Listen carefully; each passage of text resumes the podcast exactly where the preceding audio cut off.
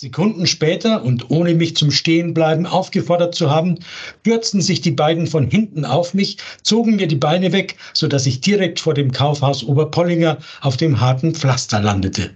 Ein Raub?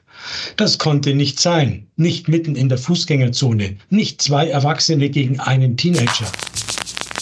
Sommer in Berlin,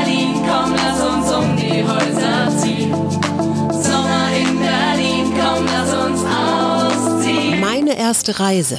Promis berichten, wie das war. Das erste Mal ganz alleine in der Welt. Ohne Eltern, ohne Lehrer, ohne Aufpasser. Meine erste Reise.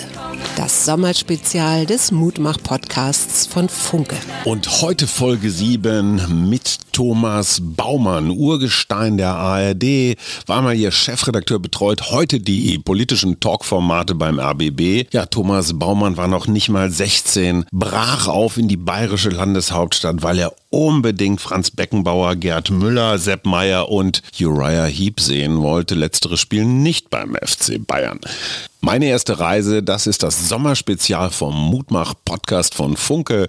Jeden Tag erzählen Prominente, wie das war. Das erste Mal ganz alleine auf der Welt.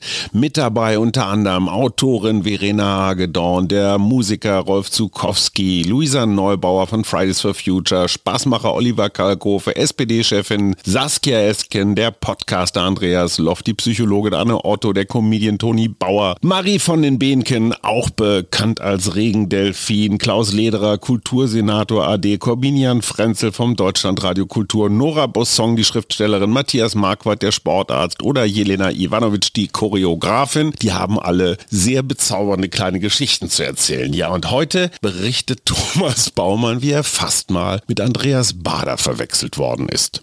Meine Mutter hatte das Ungemach geahnt. Richard, rief sie meinem Vater zu, der Bu, so heißt man in meiner oberfränkischen Heimatstadt hofmännliche Kinder und junge Kerle, der Bu ist einfach noch zu jung. Es war das Jahr 1977, Ostermontag. Mit knapp 16 Jahren wollte ich mit dem Zug nach München fahren. Von der Saale an die Isar, damals eine kleine Weltreise, aber mir kam das gerade recht. Je weiter weg von daheim, desto besser in München. Da konnte man in der Säbener Straße Beckenbauer und Meyer beim Training zuschauen. Man konnte im Deutschen Museum den Nachbau der Gemini-Raumkapsel bewundern und in der Olympiahalle spielte Uriah Heep. Mein Vater, ein überaus liberaler und großzügiger Mensch, buchte in einer Münchner Pension für mich ein Stübchen unterm Dach und er verdoppelte mein Erspartes um 150 Mark Reisekasse. Ilse, was soll denn schon passieren? Der Bu ist vernünftig, sprach mein Verbündeter.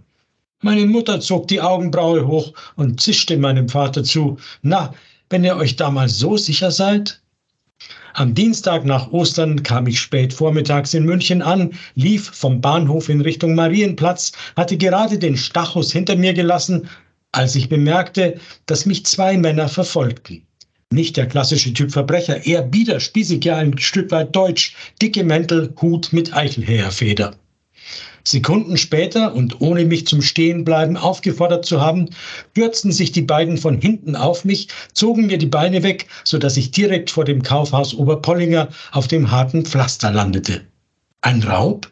Das konnte nicht sein. Nicht mitten in der Fußgängerzone. Nicht zwei Erwachsene gegen einen Teenager. Völlig verwirrt brachte ich keinen Ton heraus. Musste ich auch nicht, denn als mir Passanten zur Hilfe eilen wollten, outeten sich beide Männer als Polizisten in Zivil. Und die schleppten mich, meine Hände in Handschellen auf dem Rücken, in das Polizeihauptquartier der nahegelegenen Edstraße. Noch bevor ich fragen konnte, was denn los sei und womit ich diese Behandlung verdient hätte, dämmerte es mir. Halb München war zugeklebt mit Fahndungsfotos. Ein Killerkommando der RAF hatte wenige Tage zuvor Generalbundesanwalt Siegfried Buback erschossen. Deutschland war in einer Art Ausnahmezustand.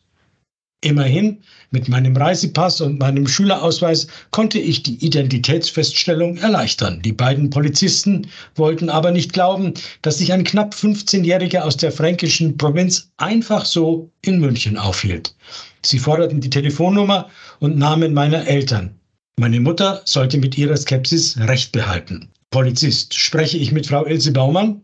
Ja, wer sind Sie? Polizei München. Um Gottes Willen, was ist passiert? Haben Sie einen Sohn? Ja, um Gottes Willen, was? Wie heißt Ihr Sohn? Thomas, was ist denn? Wo hält sich Ihr Sohn gerade auf? In München, so sagen Sie doch. Da gibt es wenig zu sagen. Was hat in Zeiten wie diesen ein Minderjähriger hier alleine verloren? Kommen Sie Ihren elterlichen Pflichten nach. Brach der Polizist und knallte den Hörer auf die Gabel. Telefonat beendet und ich von der Polizei entlassen.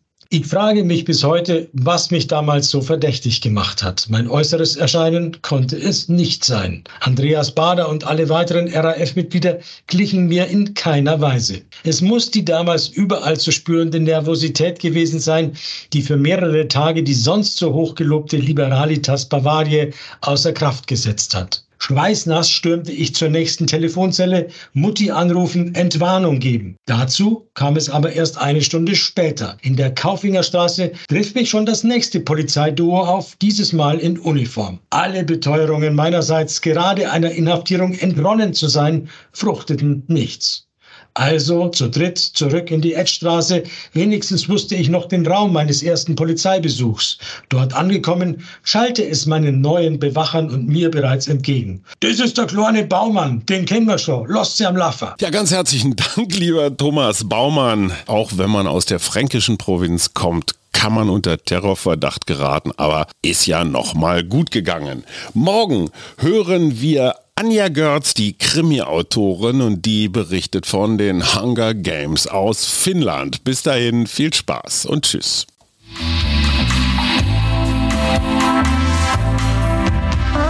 Das war der Mutmach-Podcast von Funke. Unterstützt uns bei steady.fm, folgt uns auf Instagram oder hinterlasst gerne eine nette Bewertung. Wir hören uns.